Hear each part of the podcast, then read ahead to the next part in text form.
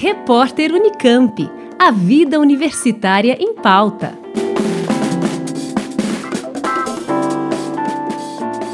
A ciência segue trabalhando para ampliar o conhecimento sobre a Covid-19 quase três anos desde o primeiro caso da doença. Ao tentar entender as alterações da chamada Covid longa, pesquisadores da USP, Unicamp e Universidade Federal do Rio de Janeiro desvendaram como o SARS-CoV-2 age no cérebro e qual a relação com o desenvolvimento de quadros de depressão, ansiedade e perda de memória no pós-Covid. O professor da Faculdade de Medicina da USP em Ribeirão Preto, Tiago Matar Cunha, coautor do estudo, explica o que levou os pesquisadores a estudarem a ação do vírus da Covid-19 no cérebro. Desde o começo né, da, da, da pandemia, né, com os casos de Covid aumentando, a gente foi percebendo né, que os pacientes que eram cometidos com Covid não só graves, né, mas também aqueles que tinham uma doença moderada, eles começavam a apresentar distúrbios neurológicos, né, algumas alterações neurológicas, desde aquelas mais comuns, né, perda de olfato, de paladar, até falhas na memória, fadiga, entre outras, entre outros problemas, né. E, e isso fez com que a gente começasse a olhar, né, não apenas para a doença pulmonar, né, que é mais característica, mas também para possíveis alterações no sistema nervoso central. E aí nós fizemos, né, nós temos, juntamos todo um grupo de vários pesquisadores aqui da USP, da Unicamp, da USP de São Paulo, para trabalhar nessa temática, né, entender essas alterações, entender o que, que poderia estar causando essas alterações e tentar aprofundar né, nas causas, o que, os mecanismos e, e, e por aí vai. Cunha fala dos resultados encontrados nos estudos feitos em tecido do cérebro obtido de 26 pacientes que faleceram pela Covid-19 no Hospital das Clínicas da USP em Ribeirão Preto. Nós descobrimos que em alguns pacientes a gente via é, alterações no cérebro, né? Alterações que a gente fala patológicas, indicativo de lesão tecidual, celular, e também de uma possível infecção, invasão do vírus em algumas células do sistema nervoso.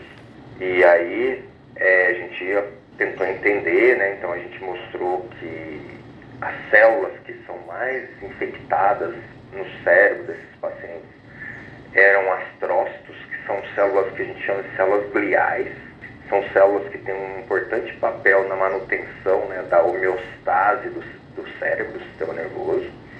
Elas que dão suporte funcional, nutrientes para os neurônios funcionarem de, de maneira adequada. Uhum.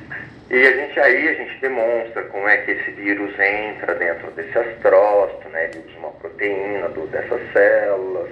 O que, que ele causa quando ele infecta o astrócito, né? Ele ele causa uma alteração metabólica, né, que tem um, causa um prejuízo, né, e ele também induz esse astrócito a produzir substâncias que vão matar neurônios. Foi verificada também a perda da massa encefálica. E aí, em colaboração também com o pessoal de Campinas, né, a Clarissa, que é pesquisadora lá do Hospital das Clínicas, ela observou que ela fez uma análise em alguns pacientes que tiveram então a doença moderada, né, e ela viu que esses pacientes apresentavam aí por é, avaliação por imagem, né, por ressonância, é, ela viu que esses pacientes que tiveram Covid tinham uma perda de massa encefálica, né, tinha uma redução, né, de algumas regiões específicas do cérebro.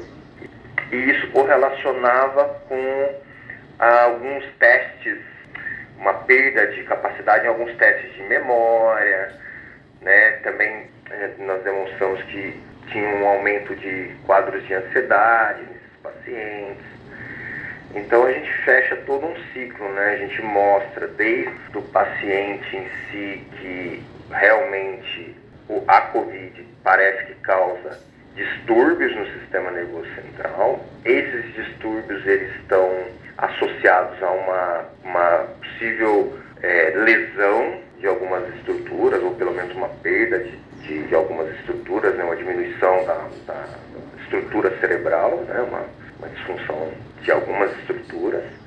E por fim a gente mostra que sim, que o vírus é capaz né, de infectar, pelo menos alguns pacientes a gente foi capaz de observar isso. E isso parece que envolve ali a infecção de um tipo celular específico, que são esses astrócitos. Flávio Potássio Veras, pesquisador do CRID, o Centro de Pesquisa em Doenças Inflamatórias da Faculdade de Medicina da USP em Ribeirão Preto e também coautor do estudo, dá detalhes dos danos causados pela Covid-19 no sistema nervoso. Nós observamos que existem é, alterações neuropsiquiátricas, como é, alterações comportamentais mesmo, como um quadro de ansiedade e depressão. Além disso, né, a gente viu é, uma morte neuronal, ou seja, neurônios eles estão sendo é, mortos aí pelas consequências da Covid, pela consequência da infecção observada. A gente viu que células do cérebro elas estão danificadas né, com o aumento da resposta inflamatória ali né, no tecido cerebral de indivíduos. Veras explica como foram feitos os estudos. Fizemos alguns ensaios em laboratório utilizando testes in vitro com astrócitos, né? Então a gente conseguiu fazer uma pesquisa que a gente chama de medicina translacional, no qual a gente observa o que acontece quando os pacientes morrem, né? E a gente consegue levar isso para a bancada de laboratório, a gente consegue estudar os mecanismos propostos, né? Então a gente utilizou análise de biologia molecular, de farmacologia e de imunologia para avaliarmos esses efeitos. Além disso, né, nós observamos análises de parâmetros clínicos, né, observados como é, im imagem de, de ressonância magnética, né, para observarmos alterações em cérebros de pacientes que estavam é, acometidos pela Covid e também análise de patologia né, de, dos tecidos. Nós ouvimos os pesquisadores Flávio Potássio Veras e Tiago Matar Cunha, ambos da Faculdade de Medicina da USP em Ribeirão Preto. Eles falaram do estudo que desenvolveram sobre a ação do SARS-CoV-2 no cérebro humano. Ferraz Júnior, Rádio USP.